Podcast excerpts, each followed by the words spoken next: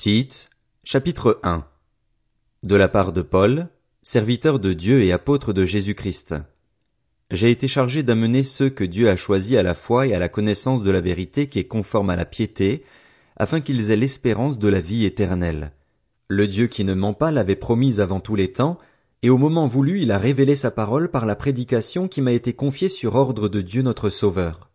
À Tite, mon véritable enfant dans la foi qui nous est commune, que la grâce, la compassion et la paix te soient données de la part de Dieu le Père et du Seigneur Jésus-Christ notre Sauveur. Je t'ai laissé en Crète afin que tu mettes en ordre ce qui reste à régler et que tu établisses des anciens dans chaque ville en suivant mes instructions, des hommes irréprochables, fidèles à leurs femmes, dont les enfants soient croyants et ne soient pas accusés de débauche ou insoumis. En effet, en tant qu'intendant de Dieu, il faut que le responsable soit irréprochable. Il ne doit pas être arrogant, colérique, buveur, violent ni attiré par le gain. Il doit au contraire être hospitalier, ami du bien, réfléchi, juste, saint, maître de lui, attaché à la parole digne de confiance telle qu'elle a été enseignée, afin d'être capable à la fois d'encourager les autres par la saine doctrine et de réfuter les contradicteurs. Il y a en effet beaucoup d'hommes insoumis, des discoureurs creux et trompeurs, surtout parmi les circoncis. Il faut leur fermer la bouche, car ils bouleversent des familles entières en enseignant ce qu'il ne faut pas pour un gain honteux. L'un d'eux, leur propre prophète, a dit, Les Crétois, toujours menteurs, de méchantes bêtes, des goinfres paresseux. Ce témoignage est bien vrai. C'est pourquoi reprends-les sévèrement afin qu'ils aient une foi saine et qu'ils ne s'attachent pas à des fables juives et à des commandements émis par des hommes qui se détournent de la vérité. Tout est pur pour ceux qui sont purs, mais rien n'est pur pour ceux qui sont souillés et incrédules. Bien plus, leur intelligence et leur conscience sont souillées.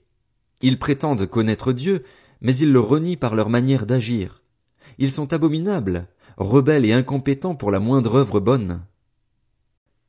Tite, chapitre 2 Quant à toi, dis ce qui correspond à la saine doctrine. Dis que les vieillards doivent être sobres, respectables, réfléchis, solides dans la foi, l'amour et la persévérance. De même, les femmes âgées doivent se comporter comme il convient des servantes de Dieu. Elles ne doivent pas être médisantes ni esclaves de la boisson, mais enseigner ce qui est bien.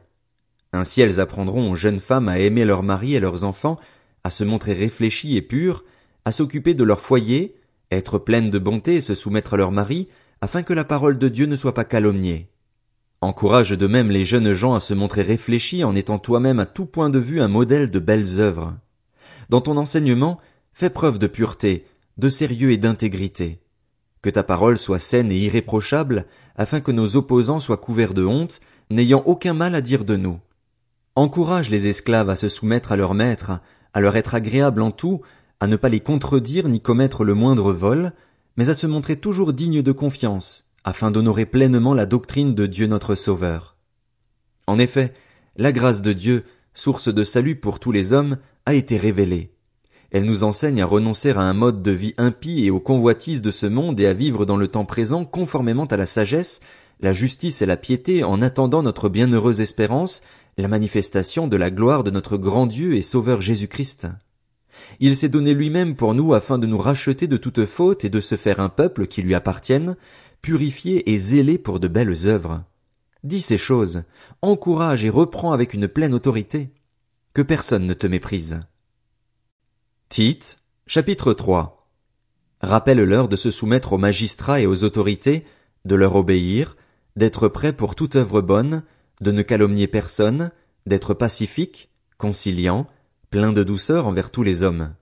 Nous aussi, en effet, nous étions autrefois stupides, rebelles, égarés, esclaves de toutes sortes de passions et de plaisirs. Nous vivions dans la méchanceté et dans l'envie, nous étions odieux et nous nous détestions les uns les autres. Mais lorsque la bonté de Dieu notre Sauveur et son amour pour les hommes ont été révélés, il nous a sauvés. Et il ne l'a pas fait à cause des actes de justice que nous aurions pu accomplir, mais conformément à sa compassion, à travers le bain de la nouvelle naissance et le renouvellement du Saint-Esprit qu'il a déversé avec abondance sur nous par Jésus-Christ notre Sauveur. Ainsi, déclarés justes par sa grâce, nous sommes devenus ses héritiers conformément à l'espérance de la vie éternelle. Cette parole est certaine, et je veux que tu te montres affirmatif là-dessus, afin que ceux qui ont cru en Dieu s'appliquent à pratiquer de belles œuvres. Voilà ce qui est bon et utile aux hommes.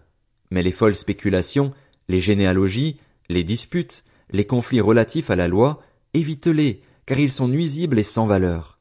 Si quelqu'un provoque des divisions, éloigne-le de toi après un premier puis un second avertissement. Sache qu'un tel homme est perverti et qu'il pêche, se condamnant ainsi lui-même. Lorsque je t'enverrai Artémas ou Tichique, empresse-toi de venir me rejoindre à Nicopolis, car c'est là que j'ai décidé de passer l'hiver. Aide avec empressement Zénas, l'expert de la loi, et Apollos dans leur voyage, en faisant en sorte qu'il ne leur manque rien.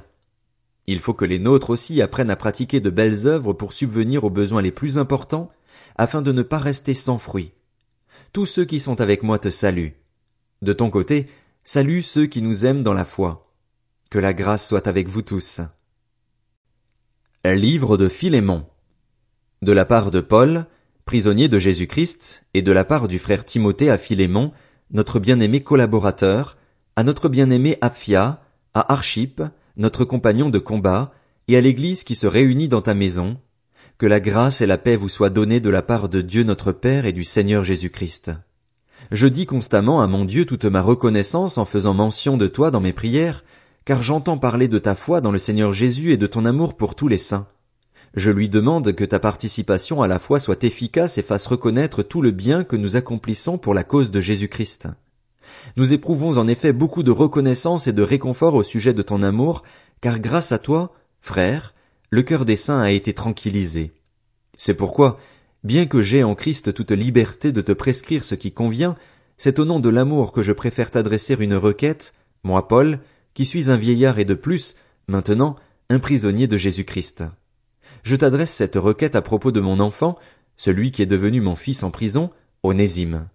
Autrefois il t'a été inutile, mais maintenant il nous est bien utile, à toi comme à moi. Je te le renvoie, et toi, accueille-le, lui qui est une partie de moi-même.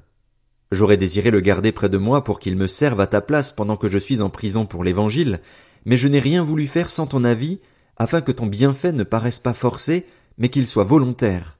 Peut-être a-t-il été séparé de toi pour un temps afin que tu le retrouves pour toujours, non plus comme un esclave, mais bien mieux encore, comme un frère bien-aimé.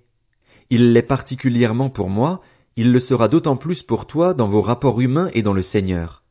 Si donc tu me considères comme ton ami, accueille-le comme si c'était moi. Et s'il t'a fait du tort ou te doit quelque chose, mets-le sur mon compte. Moi, Paul, je l'écris de ma propre main, je te rembourserai, sans vouloir te rappeler que toi aussi, tu as une dette envers moi. C'est toi-même. Oui, frère, rends-moi ce service dans le Seigneur tranquillise mon cœur en Christ. C'est en comptant sur ton obéissance que je t'ai écrit, sachant que tu feras même plus que je ne demande. En même temps, prépare-moi un logement, car j'espère vous être rendu grâce à vos prières. Epaphras, mon compagnon de détention en Jésus-Christ, te salue, ainsi que Marc, Aristarque, Démas et Luc, mes collaborateurs. Que la grâce de notre Seigneur Jésus-Christ soit avec votre esprit.